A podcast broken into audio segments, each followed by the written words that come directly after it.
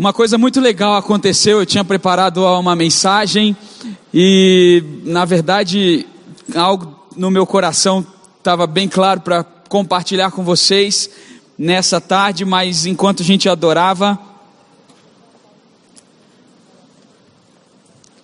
o Senhor me conduziu a um outro texto, a uma outra palavra do coração dele para você nessa tarde.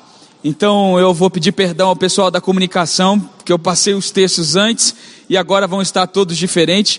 Já comuniquei ali, mas a palavra que nós vamos ler hoje está em 2 Coríntios 3. Eu quero ler dois versículos com vocês, o versículo 13 e o versículo 18.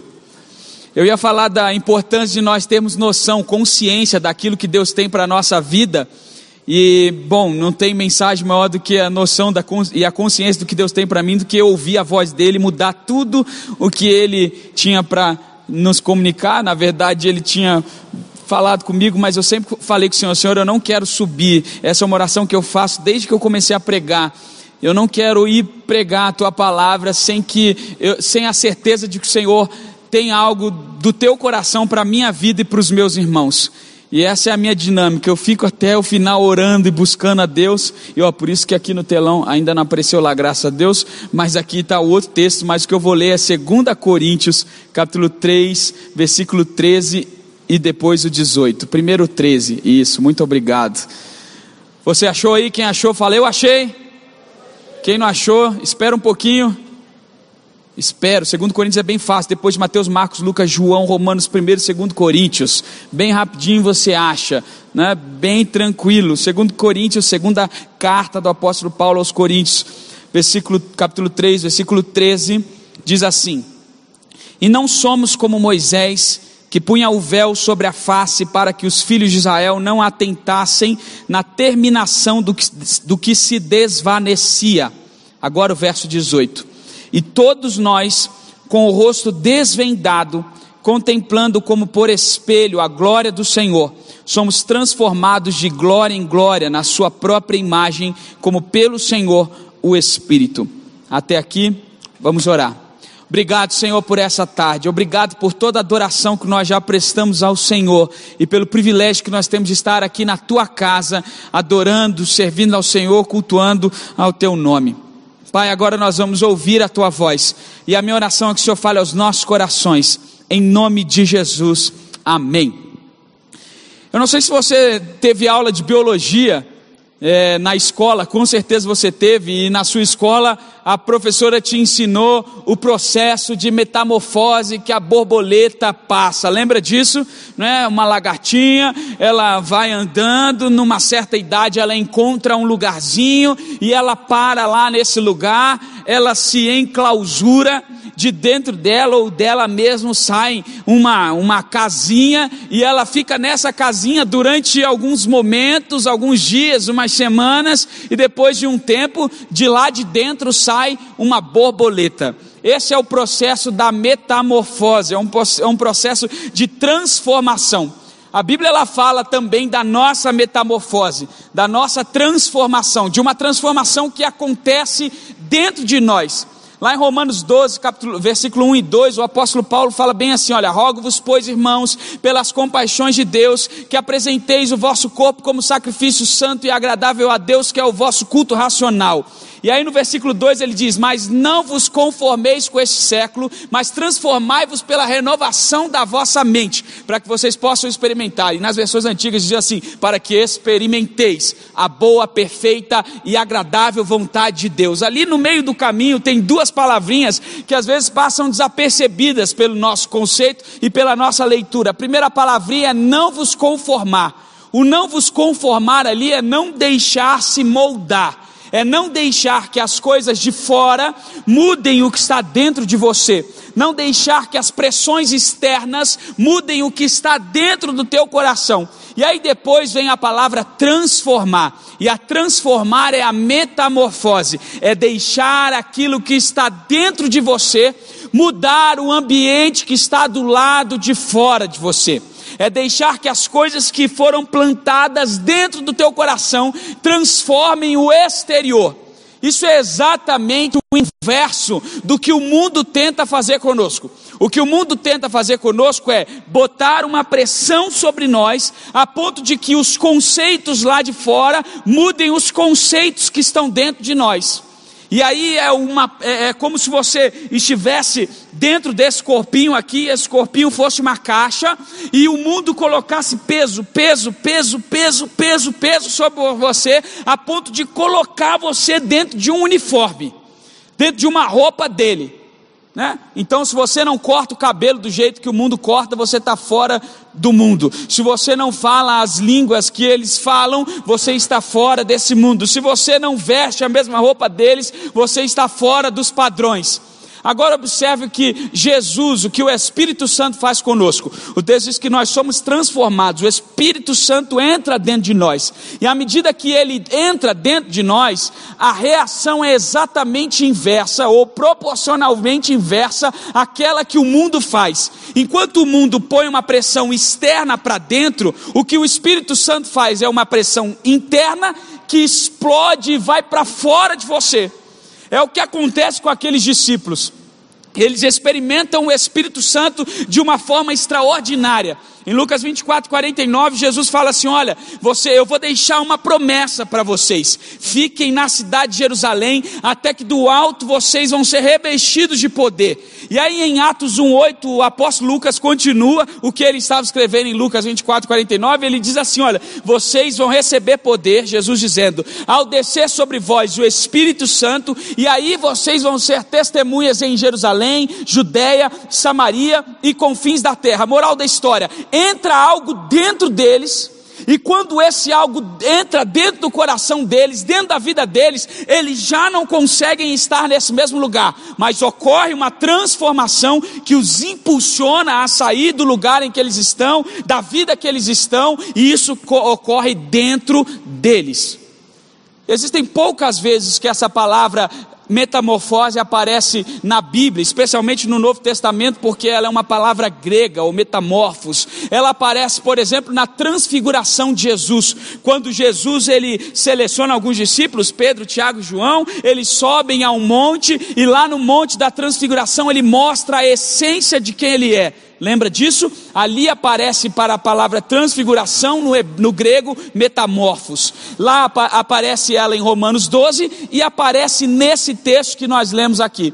Esse texto o apóstolo Paulo está fazendo um comparativo com a história de Êxodo capítulo 33 de Moisés. Moisés ele sobe ao Monte Sinai e lá no Monte Sinai ele tem um encontro com Deus.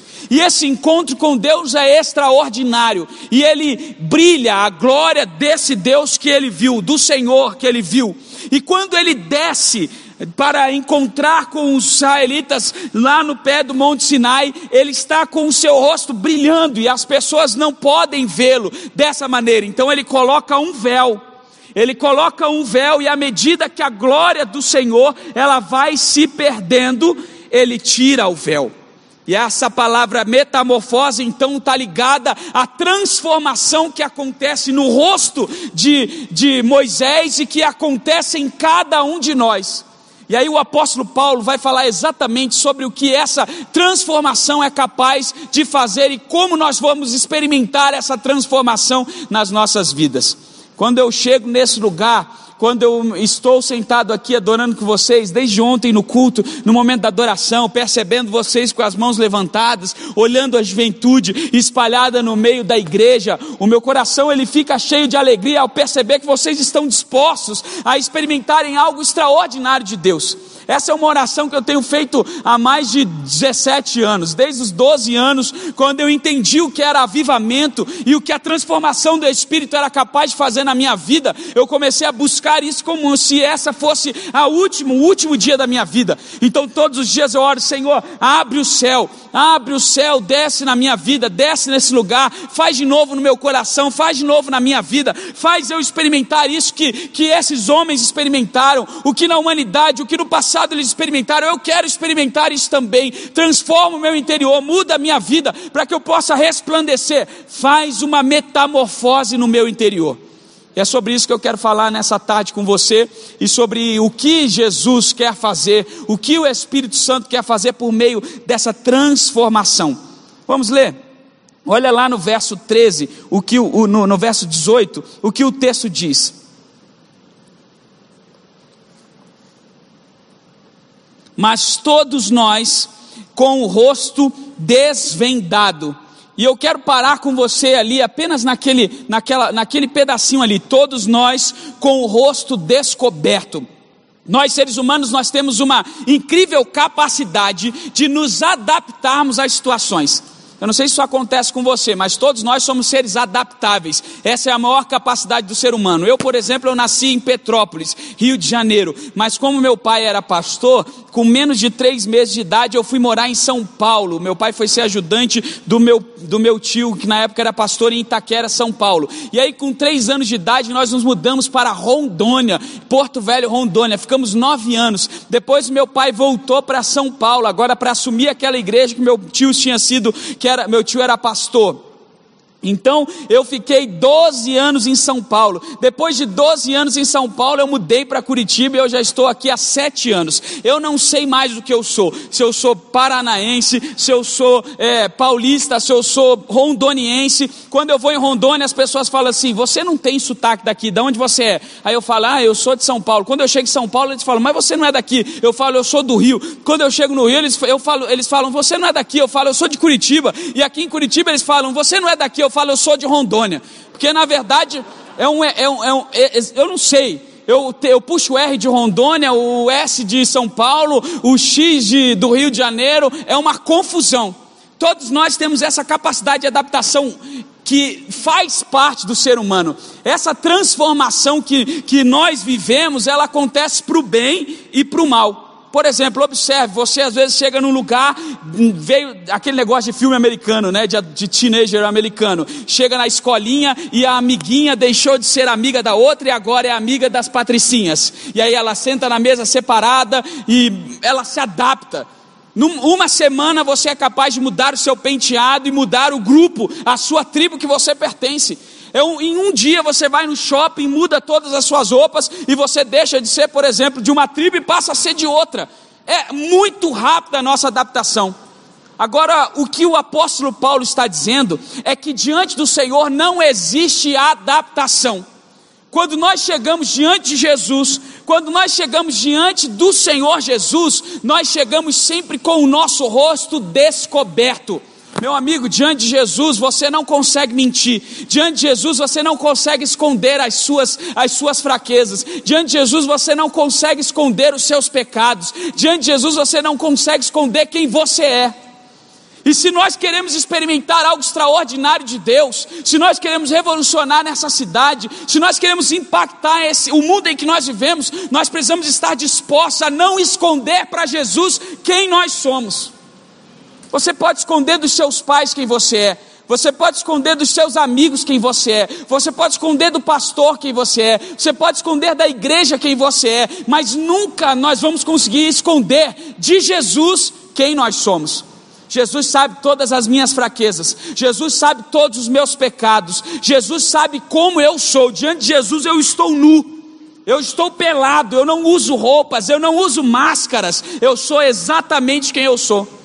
Eu posso chegar aqui para você e falar o seguinte, amigão, eu sou bonito, eu sou, eu sou legal, eu falo bem, eu estudo, eu leio a Bíblia, eu oro. Eu posso falar tudo isso aqui na mensagem, mas quando eu chego lá no secreto, eu dobro os meus joelhos, eu não tenho como dizer isso para Jesus se isso não é uma verdade.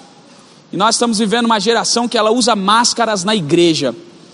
E enquanto nós não deixarmos as nossas máscaras diante do Senhor e chegarmos à igreja do jeito em que nós somos, o Senhor não vai nos mandar o avivamento que nós esperamos.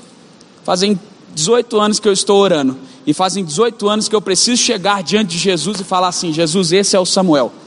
Essa semana eu vivi algo muito engraçado. Eu fui deixar minha filha na escolinha e eu parei o meu carro no lugar em que eu normalmente paro, que não é nas, tem as três faixas das, onde deve parar o carro e uma outra faixa aqui.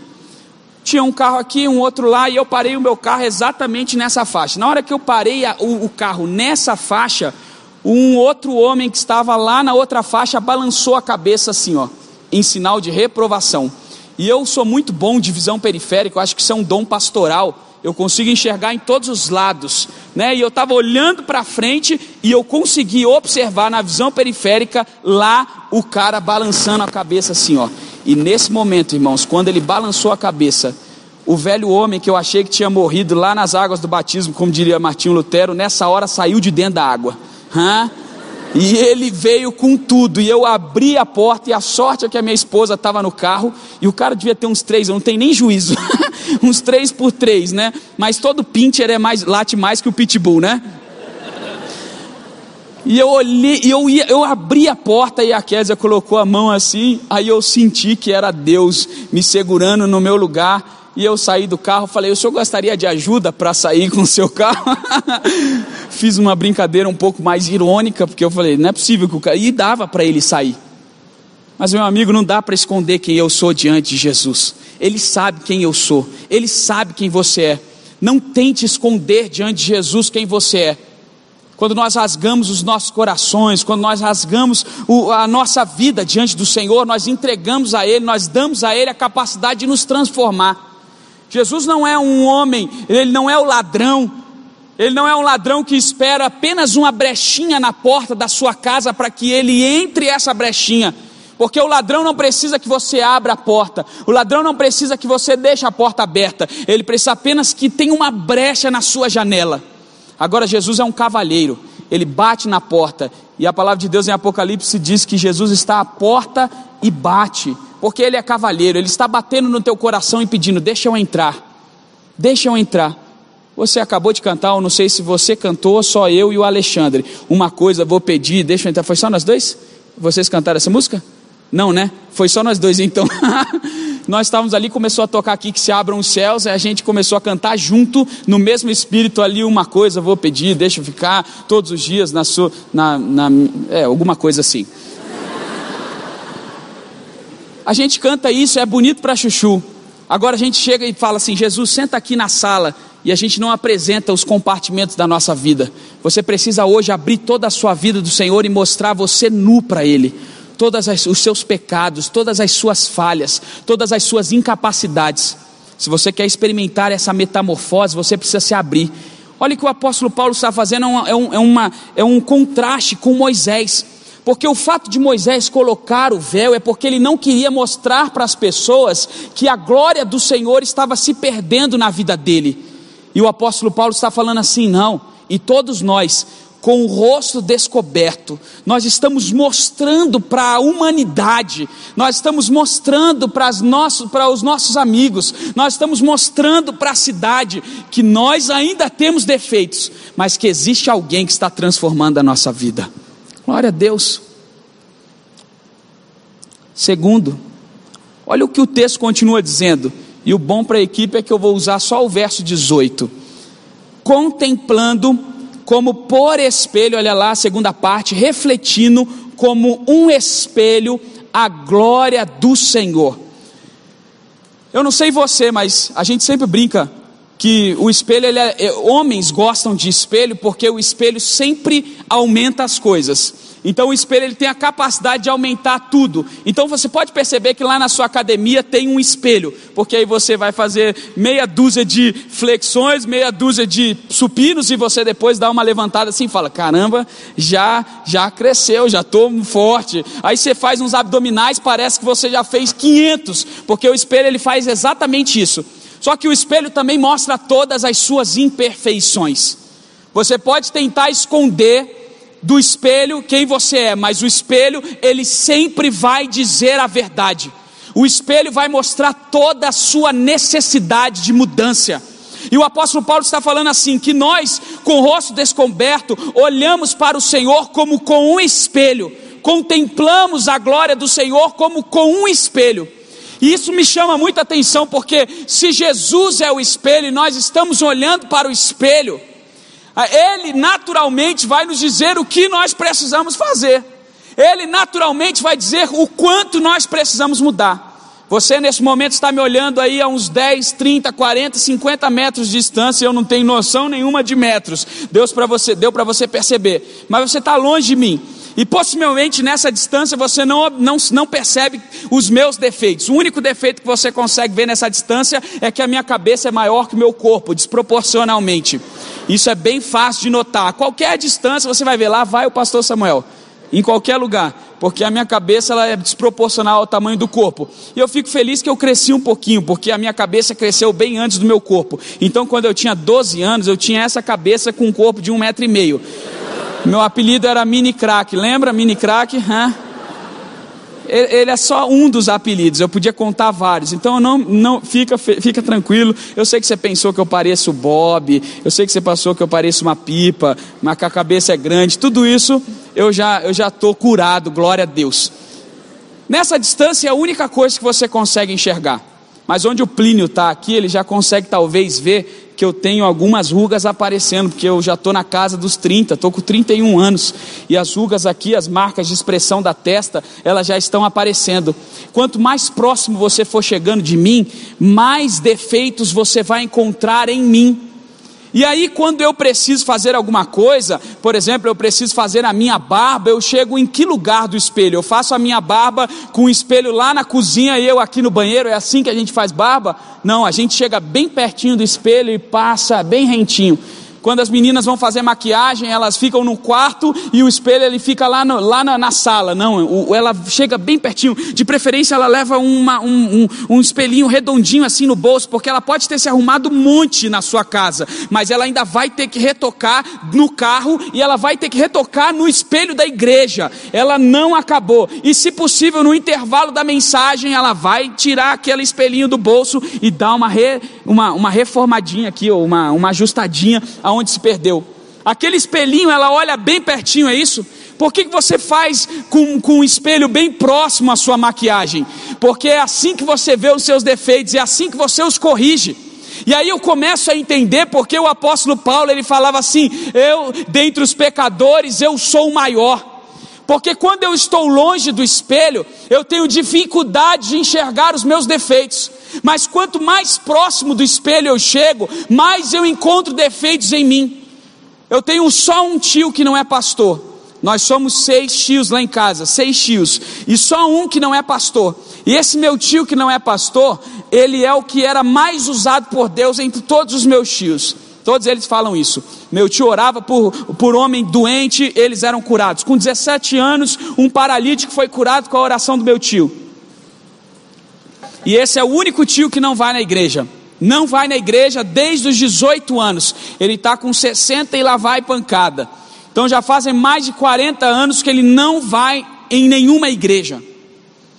E um dia eu falei com meu tio, tio, o que, que aconteceu? Por que, que o senhor saiu da igreja? Ele falou assim, Samuel, eu sentava no primeiro banco. A minha avó brigava, minha avó cantava no coral e ela era um contralto e obrigava todos os seis filhos sentarem do lado dela no banco do coral. Igreja bem antiga, tradicional, aquele coral que era Vozes do, de Salém o nome, e hoje são Vozes do Além, porque todos morreram. Ficavam, ficavam no canto esquerdo assim, as vozes do além, e estava minha avó e os seis meninos sentados, cinco meninos e uma menina. Como a minha tia era menina e ela cantava, ela era soprano, primeiro soprano, então ela ficava do ladinho da vovó e cantava desde pequenininha. Minha avó contralto. Beleza, agora imagina você, menino, sentado do lado do coral. Agora nós vamos ouvir as vozes de Salém. Levanta o coral e os meninos aqui. Sentado. Porque minha avó obrigava todos eles sentarem até os 18 anos. Imagina você, adolescente aí, jovem, 18 aninhos, sentado lá da mamãe no coral. Toda a galera olhando lá do fundo da igreja, igreja bem grande, igual a PIB aqui, bem grandona, central de Petrópolis, todo mundo rindo da cara dele, eles lá. Então o que meu tio fez? Ele falou: Samuel, eu, eu saí, eu sentei. No primeiro domingo que a vovó liberou, com 18 anos, eu sentei na primeira cadeira. Depois eu fui para a terceira, depois eu fui para a décima, depois eu fui para a vigésima quinta. Chegou um dia que eu estava na porta da igreja, no outro dia eu estava no portão do lado de fora, e daí para saí, eu nunca mais voltei. Eu fiquei pensando, uau, uau, é exatamente isso que acontece com a gente. Quando a gente acha que não tem nada errado, é porque a gente está tão longe do espelho que a gente não está conseguindo enxergar os nossos defeitos. Agora imagina você e eu, nós fomos criados pelo Senhor e fomos criados à sua imagem e semelhança. Então aqui está Jesus, e nós somos a imagem e semelhança de Jesus na criação. Mas por causa do pecado, nós começamos a nos afastar dele, começamos a caminhar contra, na direção longe do espelho. E quando nós olhamos para o espelho, nós falamos assim: nós não temos defeito, não há nada o que corrigir, é normal ser assim. E aí nós vamos andando, andando, andando, até que um dia, pela graça de Deus, ele nos encontra. E aí nós somos, nós temos um encontro que a gente chama de conversão ou de metanoia, que é a melhor palavra, porque ela diz que é uma mudança de 180 graus. E nós que estávamos longe do espelho, agora olhamos de volta para o espelho, e nesse momento você fala: Uau, existe um espelho. Existe alguém que eu posso seguir, e você começa a caminhar na direção desse espelho, e quanto mais você chega perto do espelho, mais os seus defeitos começam a aparecer, e mais você percebe a necessidade que você tem de se transformar. Por isso, meu amigo, se você está aqui nessa tarde, você está pensando assim, cara, pastor, eu sou uma porcaria. Yes, bem-vindo ao time. Porque quanto mais eu me aproximo de Jesus, mais eu entendo que eu sou pecador. E aqueles pecados que eu não cometia, agora fazem sentido para mim. Existem coisas que há 10 anos atrás eu achava que era normal, e que hoje eu falo, cara, isso não é normal, isso é um pecadão. Existem coisas que há 10 anos atrás eu fazia, quando eu tirei minha carteira, eu passava sinal vermelho, eu achava o máximo andar acima do limite de velocidade. Hoje, toda vez que eu saio sem cinto, eu ouço a voz de Deus e do meu pai dizendo: é pecado. Eu não posso dar uma volta na quadra que eu ouço Deus falando: ó, o pecado. Se eu pego o celular, parece que meu pai vai vir lá de São Paulo com a cinta para me dar uma cintada na bunda. É. Hoje faz sentido para mim que isso é pecado. Hoje faz sentido para mim que isso é errado, porque eu estou me aproximando do espelho. Quanto mais perto você chegar do espelho, mais você vai sentir necessidade de transformação. Se você não está sentindo necessidade de mudar nada na sua vida, tem alguma coisa errada. Porque se você não precisar mudar, você já devia estar tá no céu. Porque enquanto você está aqui, você ainda precisa de mudança. E é isso que o apóstolo Paulo está falando a respeito de Moisés. Enquanto Moisés estava perdendo a glória, nós precisamos mudar, ser transformados de glória em glória. Olha o capítulo, olha a sequência do texto, ele diz assim: somos transformados de glória em glória na própria imagem, como pelo Senhor, o Espírito. A glória é a maior demonstração da natureza divina. A glória é a maior, a, a maior ideia do que Deus é. É o que é a representação de Deus. Quando lá no tabernáculo eles acabaram de fazer, eles acabavam de montar o tabernáculo e descia a nuvem da glória do Senhor, ela preenchia todos os espaços do tabernáculo e todas as pessoas eram impactadas por essa glória. Em João 1,12, o apóstolo João ele vai escrever assim: olha, o, é, o verbo se fez carne e ele habitou entre nós. O verbo que está ali como habitou, na verdade, a melhor tradução seria tabernaculou, porque é exatamente da glória de Deus que desceu no meio dos homens e fez-se presente dentro de um corpo humano. É aquela nuvem que descia sobre o tabernáculo e que agora preencheu um corpo humano. E da mesma forma que ela preenche e preencheu o corpo de Jesus, o humano de Jesus, ela preenche o meu e o teu corpo e nos transforma. Por isso, meu amigo, quando a glória do Senhor vem sobre as nossas vidas, quando a glória do Senhor enche o nosso interior, não há mais espaço para nada. E é aquela transformação que eu falei no início, é uma pressão que entra dentro de você, nas suas entranhas, aqui dentro do teu coração, e ela começa a explodir, explodir, explodir e vai rompendo os seus limites, rompendo aquilo que não, não, não tinha mais o que ser feito, rompendo os seus seus pecados, rompendo as suas desilusões, rompendo os buracos que a vida foi deixando dentro de você, os teus vazios, e vai transformando o seu ser. Glória a Deus. É isso que o apóstolo Paulo está falando. Olha, nós vamos sendo transformados. Deus não te projetou, Ele não te criou, Ele não te fez dessa maneira para você ser uma obra incompleta Pelo contrário, à medida que nós entendemos isso, que nós desvendamos o nosso rosto, nos de deixamos puros diante do Senhor, nos deixamos descobertos diante do Senhor e reconhecemos essa necessidade de transformação, Ele vai começar um processo, Ele começa um processo dentro do teu interior que culmina com uma explosão que transforma todo o mundo que está à sua volta. A palavra que no hebraico é traduzida como poder lá em Atos 1:8, mas recebereis poder, no hebraico, perdão, no grego é dunamis ou dinamis, como queira, que é exatamente uma explosão, da origem à palavra dinamite. É como se um poder extraordinário entrasse, e é exatamente isso que acontece. Coloca-se uma bomba dentro do teu coração, dentro da tua vida, e aí você não consegue mais parar e aí você não consegue mais ficar do jeito que está, e aí você não consegue mais usar as mesmas roupas, falar a mesma, as mesmas palavras, dizer a mesma coisa, frequentar os mesmos lugares, porque é, essa bomba está explodindo dentro de você e mudando todo o seu interior. E aí, quanto mais essa bomba vai explodindo, mais você vai chegando perto desse espelho, e mais você vai sendo transformado naquilo que Deus te fez. Quando Deus te fez, Ele fez com um propósito. Quando Deus criou, Ele te criou com um propósito. Ele fez com um propósito claro, isso está aí dentro do teu coração, isso está dentro da sua vida, isso está dentro de você. Agora, enquanto o mundo vai tentar mudar o teu propósito, Deus está gritando dentro do teu interior, o Espírito Santo está gritando dentro do teu interior, dizendo assim: Eu sei qual é o teu propósito. Chega mais perto de mim e eu vou te mudar se aproxima do espelho, eu vou te transformar naquilo que você vai ser. Eu falei ontem, o pessoal brincou, riu, né? Eu tenho 31 anos de pastor, e alguém falou assim: como assim você tem 31 anos de pastor? Eu sempre quis ser pastor.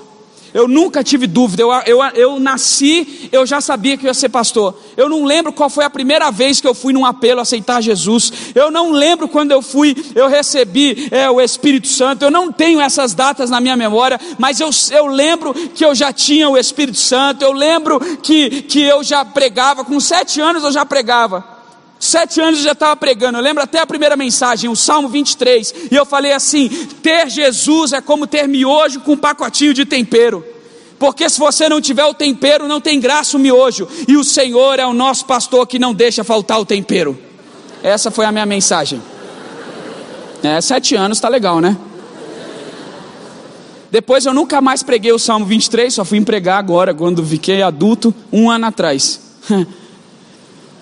Eu não lembro. Eu lembro que eu tinha nove anos e, eles, e meu pai era o pastor, e eu falei, pai, eu quero me batizar. E, eu, e o meu pai falou, eu não posso te batizar, na igreja só permite com 12 anos. Eu falei, pai, eu quero me batizar. Ele falou, não posso batizar. E eu tinha recém lido um texto de Atos de, de, do Etíope, né? E eu falei assim, pai, mas quem pode negar a água aquele que já recebeu o Espírito? Aí,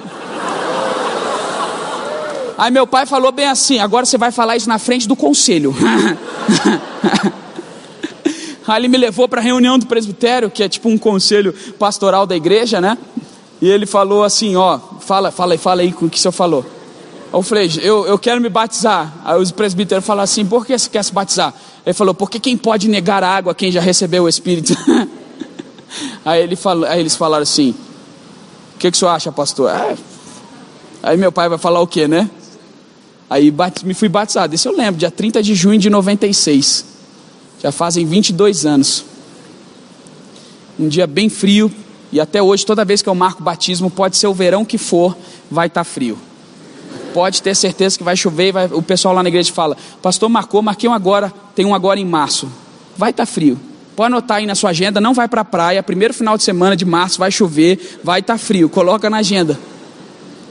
Eu já sabia Aí o meu pai, ele foi um baita líder e ele falou assim: "Então você vai ter que provar para o mundo e para mim que você quer ser pastor". Beleza?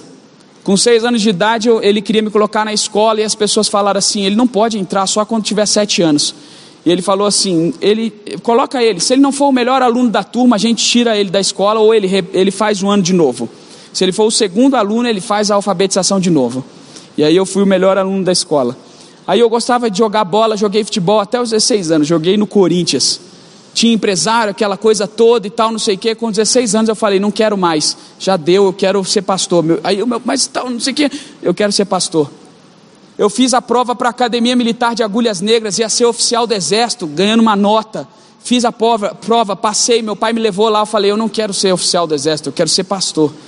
Eu voltei para São Paulo com meu pai, no caminho ele falou: Você vai fazer o quê? Qual seminário você vai fazer? Eu tinha um convite para fazer o seminário Palavra da Vida em São Paulo, a diretora foi diretora do meu pai. E aí o meu pai, meu pai, eu quero fazer o seminário da nossa igreja, o interno, lá no meio da favela. Eu quero lidar com aquelas pessoas lá, tem um orfanato junto. Ele falou: tá bom, só que você vai fazer o seminário e você tem que fazer uma faculdade ao mesmo tempo. Aí eu fiz o seminário interno e a faculdade ao mesmo tempo, direito. Eu sou advogado também. E aí eu fiz os cinco anos e eu dormia quatro horas por noite, passava seis horas do dia dentro de um ônibus ou metrô. Durante cinco anos, essa era a minha rotina. Falei para Alexandre, eu não conseguia ler, porque eu não consigo ler no ônibus. Eu gravei a Bíblia num MP3 que meu pai trouxe, que ele era missionário na Europa, era bispo na Europa, e ele trouxe um MP3. Eu não conseguia ler a Bíblia, eu gravei a Bíblia e ouvia. Por isso que eu sei Romanos 12, 1, 2 e outros textos de cor. Para ouvir. Eu não conseguia estudar porque eu não conseguia ler. Eu gravava os professores e ia ouvindo no ônibus, porque o tempo, único que eu, tempo que eu tinha era esse. Quando eu me formei, eu fiz a prova da OAB, entreguei nas mãos do meu pai e falei assim: Eu não quero ser advogado, eu quero ser pastor. Aí meu pai falou assim: Você já me convenceu. Mas quando você sabe o que Deus quer para você, quando você descobre em Deus qual é a sua essência, quando você caminha na direção do espelho, Ele vai te transformar naquilo que você é. Enquanto o mundo está querendo te transformar naquilo que você não é, Jesus está todo dia te convidando para ser transformado de glória em glória naquilo que Ele te fez para ser. Você talvez esteja aqui e a maior dificuldade da nossa geração é saber o que ela é. E Jesus está te dizendo hoje: Eu sei quem você é. O Espírito Santo está dizendo: Eu sei quem você é. À mesma medida que você caminhar nessa transformação na direção do espelho, mudando o seu interior, ele vai te melhorando e te transformando na essência do que ele te fez. Então não te importe com o que as vozes do mundo dizem. Não ouça o que as pessoas na vizinhança dizem. Esqueça aquelas palavras do passado que disseram para você, dizendo que você não serve, que você não presta, que você é um idiota, um besta. Nada disso é verdade porque quando você virou para o espelho, Jesus está lá do outro lado te convidando a se aproximar dele, e é natural que quando você se aproxima, você se sinta mal, porque ainda existem áreas a ser transformadas, mas quanto mais próximo você chegar dele, mais você se parece com ele, e mais você chega na essência daquilo que ele te criou. Glória a Deus. Por isso, diferente de Moisés, que precisava colocar o véu e ia perdendo a glória de Deus, eu e você levantamos o véu, mostramos as nossas fraquezas e mostramos ao mundo o poder de Deus que nos transforma. É muito legal, eu gosto muito da Bíblia. Eu sou apaixonado pelo Novo Testamento. E a gente sempre tem pessoas que questionam o Novo Testamento. E recentemente o Brasil nos deu uma grande oportunidade de, de comprovar a veracidade das Escrituras. Quando lançou uma lei autorizando biografias não autorizadas. Então qualquer pessoa pode escrever uma biografia sobre uma outra pessoa, perfeito? E ela lançar e vender livros. Qual foi o maior, o que deu mais pepino foi o Roberto Carlos, porque diziam no livro, dizem no livro uma verdade, ele não tem uma das pernas. Eu não sei se você sabia, eu só descobri essa semana também, há uns dois meses atrás, mas ele não tem uma perna, por isso que ele está sempre sentado assim, tipo Davi Sassi, que tem menos um pedacinho de pé, ele está sempre fazendo assim, ó. Ele, ele tem uma perninha mais curta. É verdade. Não ri não que é feio.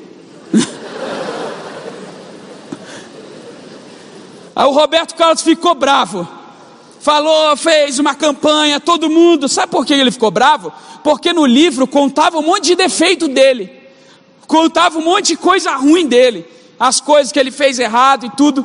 E os evangelhos e a Bíblia é o único livro do mundo em que os, os pecados são expostos, em que os erros são expostos. Os três maiores escritores da Bíblia são homicidas: Davi, Moisés e Paulo. Três que mataram homens e estão lá, e Jesus não esconde os, seus, os pecados deles. E Deus não esconde porque agora eles vão escrever a Bíblia, eles vão ser santos. Pelo contrário, os pecados deles estão expostos.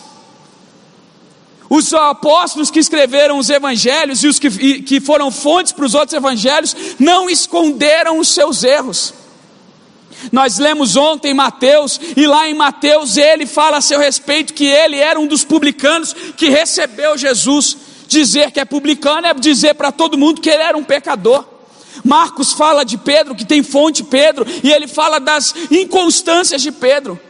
Lucas fala dos apóstolos e, nem, e, não nega os erros deles, não nega a traição, não nega que, que Pedro negou Jesus, todos mostram as falhas. Paulo briga, fala alto, fala exatamente, briga com Pedro, de, manda Marcos embora e Lucas não esconde os erros de Paulo mas ela também não esconde a transformação que Deus fez na vida desses homens, à medida que eles caminhavam com Jesus. Você vai ver no o apóstolo Paulo que tem um encontro com Jesus e agora é um boi. E no final é um homem mansinho que está preso lá em Roma e, e, e, vai ser morto, mas que continua pregando o evangelho e está tão mansinho que depois de ter expulsado Marcos, fala, fala assim, manda de volta Marcos, ele é um servo muito precioso. Aquele João que todo mundo fala hoje que é o apóstolo do amor, na verdade é o filho do trovão, era o cão chupando manga, mas depois que encontra Jesus, ele está tão mansinho que está lá, é o apóstolo do amor, é Deus é amor, e amem os inimigos, e amem todo mundo. Porque à medida que nós nos alcançamos com o espelho, ele vai nos transformando na essência do que nós somos. Eu não sei como é que você entrou nesses dias. Eu não sei o que você está esperando desses dias, mas eu sei que eu conheço alguém, e você conhece alguém, que ele sabe exatamente quem você é. Você não precisa ficar batendo cabeça de faculdade em faculdade, trancando de seis em seis vezes o curso, porque você não sabe o que você nasceu para ser. Você não precisa ficar namorando e desnamorando, namorando e desnamorando, porque você não sabe quem é a mulher de Deus ou o homem de Deus para a sua vida, porque Deus sabe tudo isso. E se ele sabe, aproxime-se do espelho e ele vai revelar quem você é. Ele vai revelar quem você é. Eu quero orar com você nessa tarde. Talvez você ouviu essa mensagem e você está andando que nem Moisés. Vem para o culto, recebe a glória, mete um, uma capa na frente para que ninguém veja essa glória, porque lá fora essa glória vai se perder.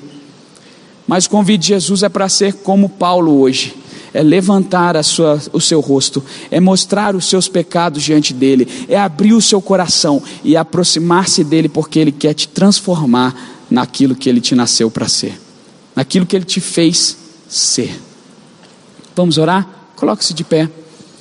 Eu aprendi desde cedo que quando a gente quer falar com o Senhor, não existe lugar melhor para estar do que no altar. E nessa igreja nós temos altar. Por que, que esse é o melhor lugar para estar? Porque aqui as lágrimas elas não descem, elas sobem.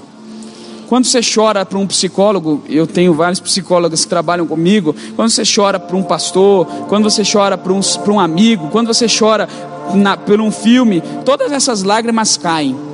Mas quando você chora para Deus, essas lágrimas sobem ao altar de Deus como oração.